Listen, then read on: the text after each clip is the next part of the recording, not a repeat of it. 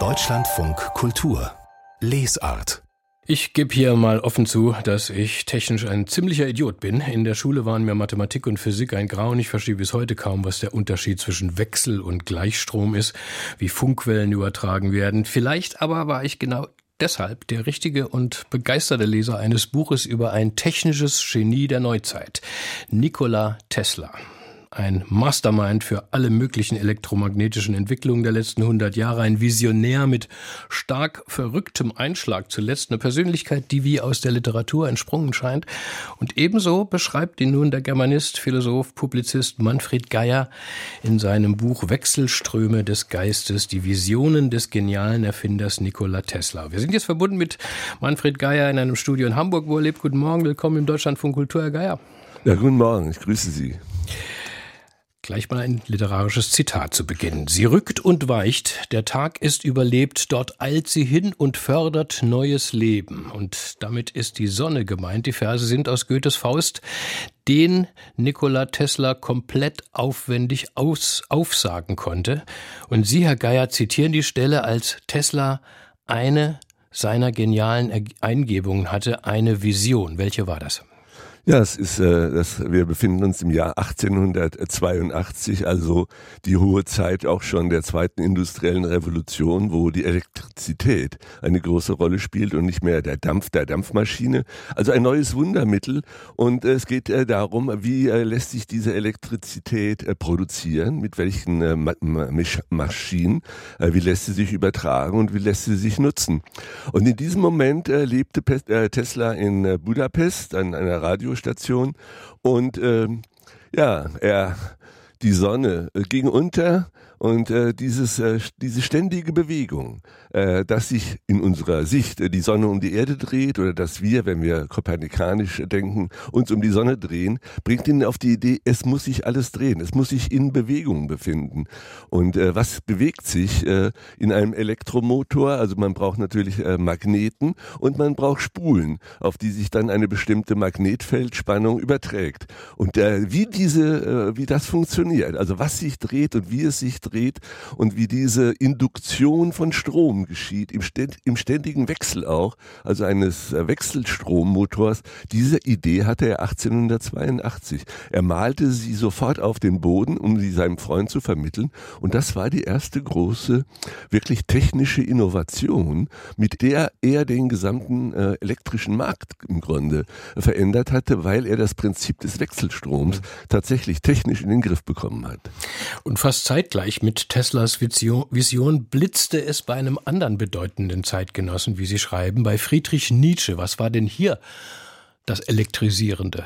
Ja, das Interessante ist ja, dass beide, sowohl Tesla als auch Nietzsche, sind Zeitgenossen und das Ganze findet tatsächlich im gleichen Jahr 1882 statt, dass beide glaubten, unter einer sehr starken auch äh, kosmischen Strahlung, also Sonnenenergie, elektromagnetische Wellen äh, zu leiden. Also auch Tesla litt ja zum Teil unter dem, was er als elektrische, atmosphärische Störung äh, begriff und genau das Gleiche passierte mit Nietzsche. Er litt ja fast ein Jahr lang unter diesem äh, Elektrizitätsgewittern, äh, die außerhalb von ihm, aber auch in seinem Kopf stattfanden. Und bei Nietzsche löste sich dann in seiner Vision äh, von Zarathustra auf, dem Mann und dem Gott halt oder dem Halbgott des Blitzes, äh, der elektrischen Energie und im gleichen Moment nicht weit von ihm entfernt in in Budapest äh, entdeckt äh, Nikola Tesla das Prinzip äh, der Entstehung von Wechselfeld und Wechselstrom. Damit sind wir beim Prinzip Ihres Buches, Herr Geier. Sie nennen es selbst einen wissenschaftlich fiktional-literarischen Hybrid, also eine Mischform, in der sich recherchierte Quellen mit erfundenen Szenen, Gedanken, Geschichten, Parallelen verbinden. Warum haben Sie sich für dieses Prinzip entschieden? Was war da hier der Reiz für Sie? Ja, äh, das äh, Wechselströme des Geistes heißt ja nicht nur, dass ich ein paar Informationen erliefere über, was ist Wechselstrom und wo ist der Unterschied zum Gleichstrom und in welchen Stromkrieg um die Elektrifizierung der USA leisten sich dann äh, Tesla gegen Edison und Edison gegen Tesla, sondern was findet eigentlich bei diesem Mann statt? Und Äh, es gibt natürlich schon einige Biografien, die erzählen die Geschichte so gleichmäßig davon, also von Anfang, von der Geburt bis zum Tod. Aber ich finde, sie ist ja wesentlich dramatischer. Also hier finden Höhepunkte statt und Abstürze. Es sind geistige Inspirationen, die äh, weitreichend sind. Es geht bis hin zu großartigen Visionen, die nicht realisiert wurden, aber doch uns immer noch anregen.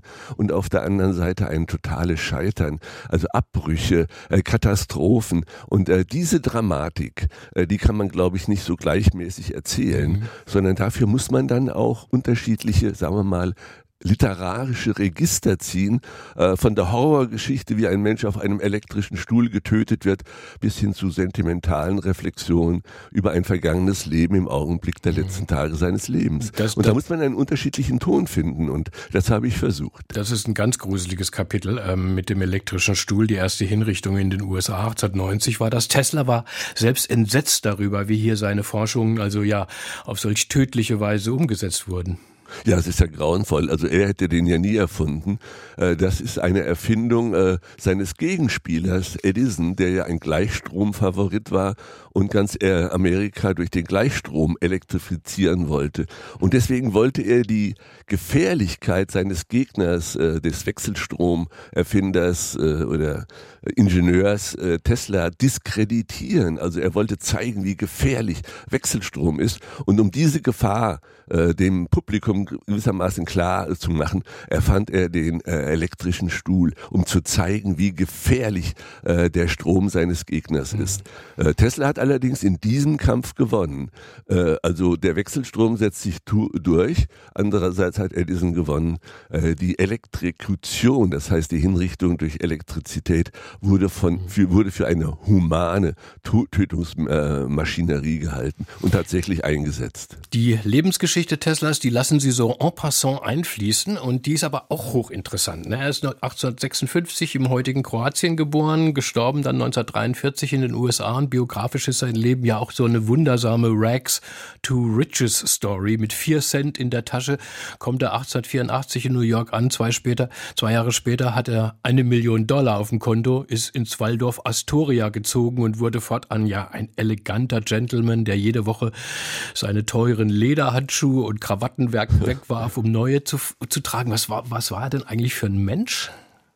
Naja, er hatte einen Sauberkeitsfimmel, er war sehr konzentriert auf seine Arbeit. Als Mensch, glaube ich, war er, ich nannte ihn eine Junggesellenmaschine, weil man kann bei ihm keine sexuellen äh, Impulse wahrnehmen, sondern seine gesamte Energie, seine Kreativität, seine Inspiration vollzieht sich alles in Labors und bezieht sich äh, auf die, äh, ja, auf die technische Welt.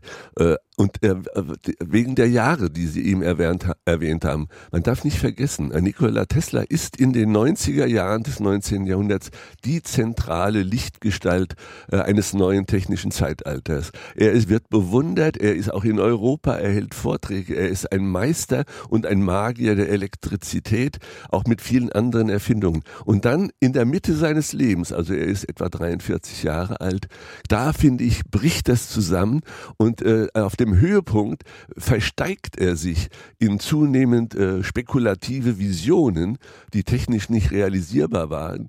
Äh, und äh, die letzten 43 Jahre seines Lebens sind im Grunde äh, ein Abstieg. Also er wird von einem Meister im Grunde des Scheiterns und stirbt am Ende verarmt und vereinsamt in einem kleinen Hotelzimmer alleine für sich. Also eine Geschichte auch, die in sich spannend ist. Aufstieg, unaufhaltsamer Aufstieg zu einer Lichtgestalt äh, der Technik äh, mit all den Versprechen, die da drin stecken.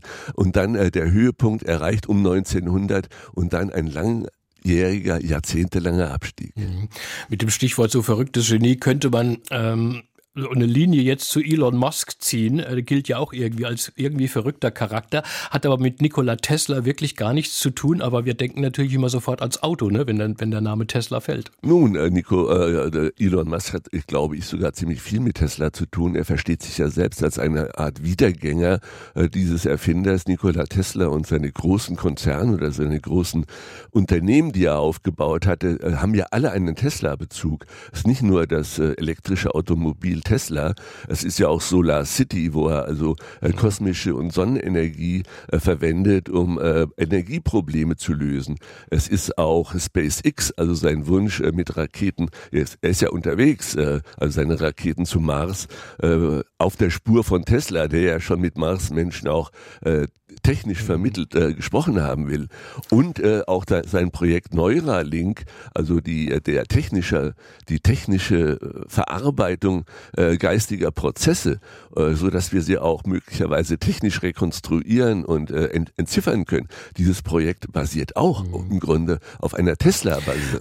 Also das ist schon, Musk und Tesla ist schon eine sehr eng zusammenhängende Man kann Geschichte. nur hoffen, dass dann die biografisch-geschäftliche Lebenslinie nicht ähnlich so verläuft bei Elon Musk wie bei Tesla. Herr, Herr Geier, wir müssen unbedingt noch ein Wort ähm, über, über Thomas Pynchon verlieren. Ja. Äh, den großen, unbekannten, anonym lebenden Schriftsteller, ja auch schon eine kultisch-mythische Figur mit seinen Riesenromanen. Da erfinden Sie eine, eine tolle Geschichte in einer New Yorker Bar. Was hat Tom Pynchon denn hier mit Tesla zu schaffen? Nun, äh, Thomas äh, Tesla taucht in äh, den letzten Roman oder in dem letzten, vorletzten, glaube ich, äh, gegen die Zeit er selbst als Person auf.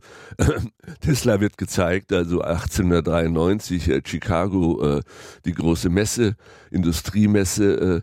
Tesla ist eine Figur von Pynchon und das Interessante ist, wo, wo hat Pynchon seine Ideen her? Und da habe ich eine Szene inszeniert, wo Thomas Pynchon also gewissermaßen einen Professor trifft, der ihn über Tesla aufklärt, so dass dann auch Pünchen wiederum äh, Stoff bekommt äh, für seine eigenen Fantasien. Und äh, nebenbei gesagt, Pünchen ist der große Unbekannte. Seit 1962 weiß man ja nicht mehr, wo er lebt und was er macht. Also ich weiß, dass er in Manhattan lebt ja. und ich glaube, er ist auch ein Gast der meiner Lieblingsbar gewesen, Dan Lynch in New York, 13. Straße, Second Avenue. Und ich vermute sogar, dass ich ihn dort einmal gesehen habe. Dankeschön, Manfred Geier, für dieses Gespräch im Deutschlandfunk Kultur. Ja, vielen Dank. Und Ihr Buch Wechselströme des Geistes, die Visionen des genialen Erfinders Nikola Tesla ist im Mattes und Salzverlag erschienen mit 141 Seiten für 20 Euro.